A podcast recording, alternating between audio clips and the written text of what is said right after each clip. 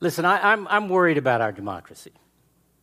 Nowadays, we have leaders who, uh, who use division itself as a political tool.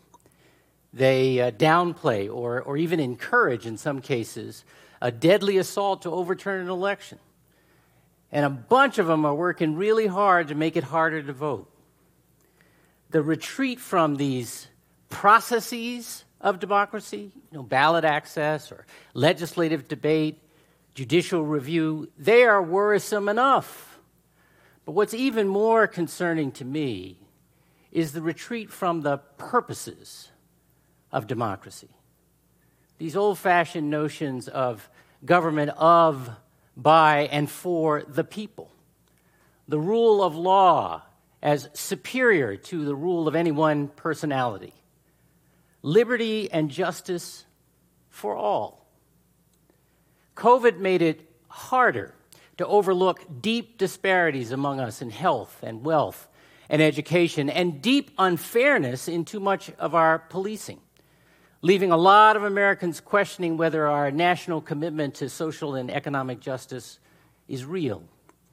For some time now, in the words of one friend of mine, the self evident truth that all people deserve life, liberty, and the pursuit of happiness seems a long way from settled in the American mind.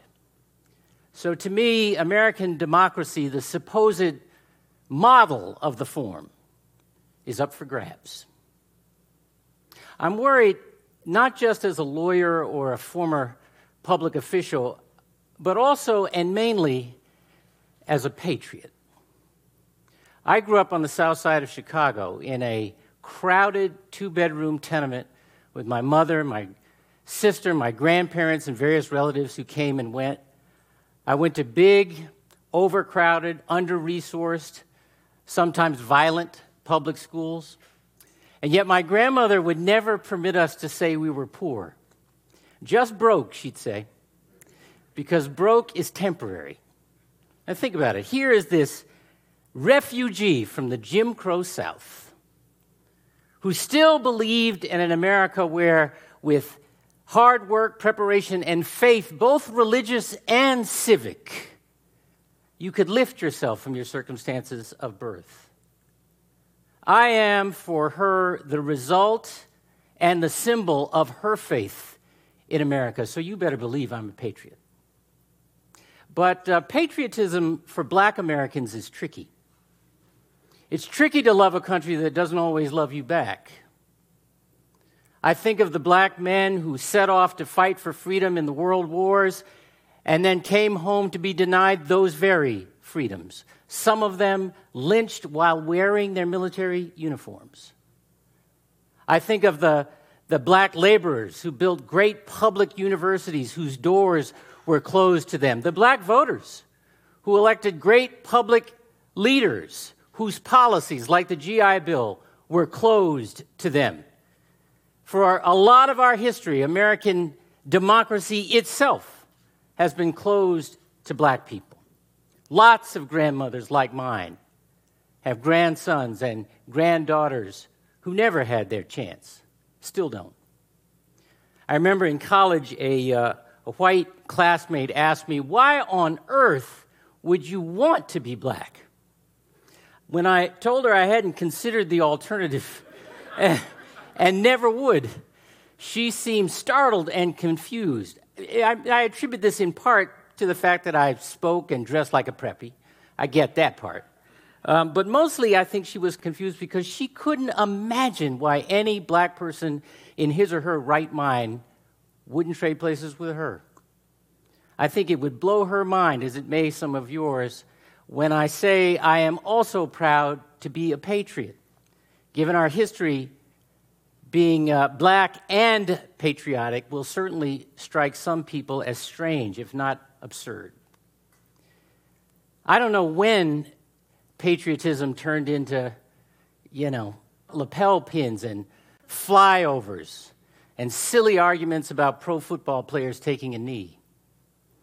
My love of country is about national aspiration. America is the only nation in human history organized not by geography or a common culture or language or religion or even race, but by a handful of civic ideals. And we've come to define those ideals over time and through struggle as equality, opportunity, and fair play. Why? Because that's what makes freedom possible. That's the America my grandmother believed in. That's the America that has made us a magnet to talent from all over the world. That's the America that makes me and countless other men and women from every race and background a patriot. In a way, the founders, for all their flaws, designed America to be a nation of values, a sort of a country with a conscience. And we've struggled with and against that conscience from the start. But true patriots understand, given that context, that America cannot be great without also being good. So when we cage refugee children to discourage their parents from seeking sanctuary here, true patriots know we cannot be great without being good. When bullets fly in houses of worship or in schools or in nightclubs or in grocery stores, and our leaders choose the slogans of the gun lobby over the lives of innocents, patriots know we cannot be great without being good when unarmed black and brown citizens are shot down by unaccountable police, when our justice system is not yet consistently just. Patriots know we cannot be great without being good. When the economy moves on and leaves broken lives and broken expectations behind, and our leaders just shrug, or when the public schools continue to fail poor children, when we can always find the money for a weapon system the military doesn't want, but not the money for the health care a young family or senior needs, patriots know or must ask themselves can we be great without being good?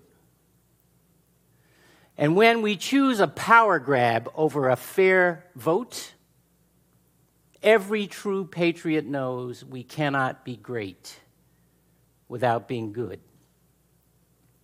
Patriotism demands more than ceremony and sanctimony.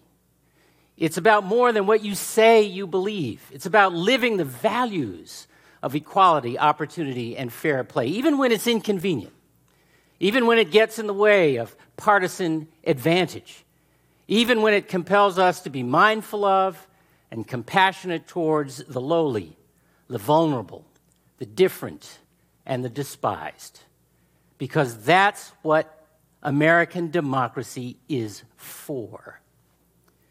Of course, we have policies to fix, whether in job growth or education, in immigration or the justice system, or in these processes of democracy itself. But before we can fix our policies, we have to fix our politics. And by that, I am not just talking about better tone or hyperpartisanship uh, or uh, a willingness to compromise, as important as all of that is, I'm talking about our purpose. Sure, we should debate, and we always do, what role government should play in any of this, in meeting our civic obligations. But let's try for once not to forget, in the heat of the debate, that social and economic justice was the point from the start. But I think saving our democracy will take more, not just from elected officials or civic leaders or the media, uh, but more from each one of us. And we're going to have to start, I think, by putting our cynicism down. I'm going to give you an example of what I mean.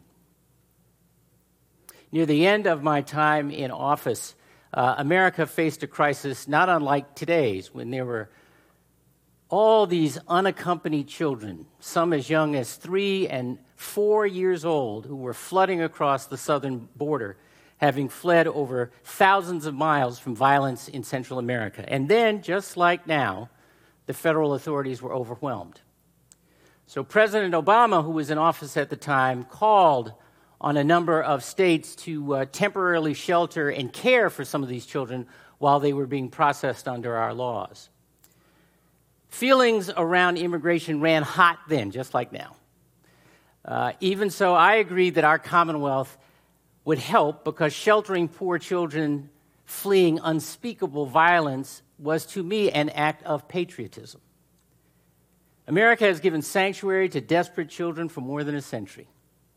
We rescued Irish children from famine, Russian and Ukrainian children from religious persecution, Cambodian children from genocide, Haitian children from earthquakes, Sudanese children from civil war, our own New Orleans children from Hurricane Katrina. Once in 1939, we turned our backs on Jewish children fleeing the Nazis, and it remains a blight on our national reputation, as I fear the separation of children in the last administration will be remembered.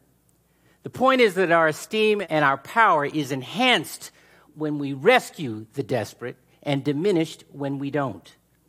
Still, I'm not naive. I knew my decision would be controversial, and indeed, for that decision, I was called on hate radio and in social media everything but a child of God.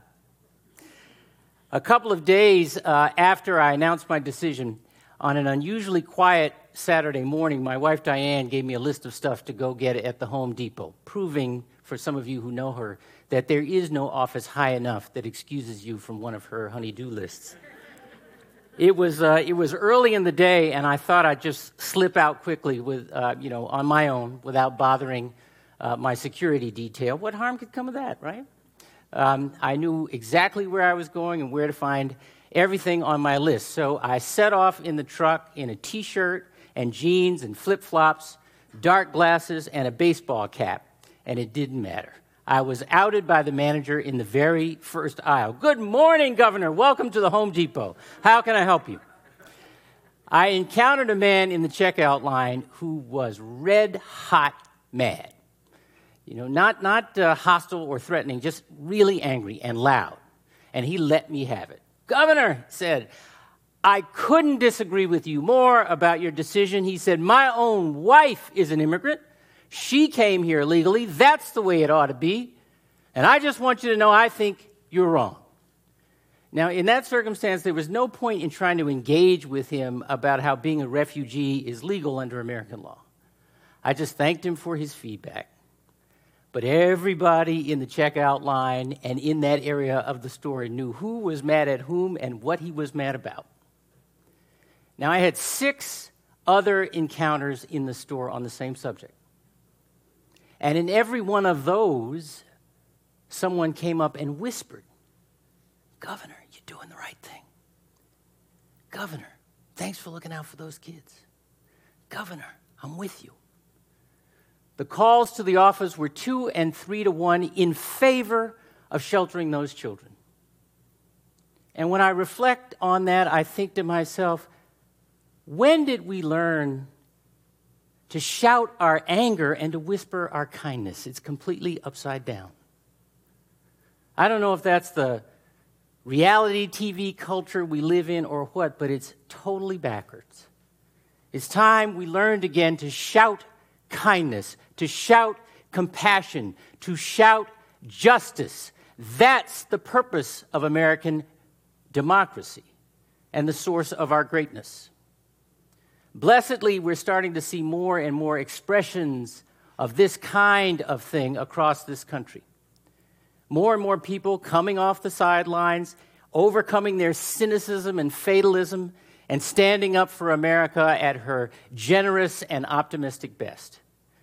From women who are demanding to be treated with the respect and decency everyone deserves from survivors of domestic violence and abuse demanding to be seen and heard and believed, from black and brown people who are demanding consistent professionalism and the presumption of innocence from police, from students who are demanding we choose their lives and safety over the proliferation of military weapons in civilian hands, from all those lawyers who showed up at polling places in 2020 or at airports after the so called Muslim ban, demanding respect for the rule of law. Black Lives Matter, Time's Up, Black Girl Magic, Occupy Wall Street.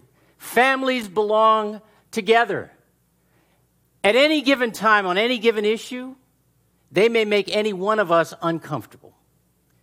But they have taken to the legislatures, to the ballot boxes, to the courtrooms, and peacefully to the streets to lay claim to their democracy, its purpose as well as its processes, and ultimately to affirm the American conscience. They are shouting kindness. If American style democracy is to have a chance, more of us had better put our own cynicism down, summon up our own patriotism, and join them. Thank you very much.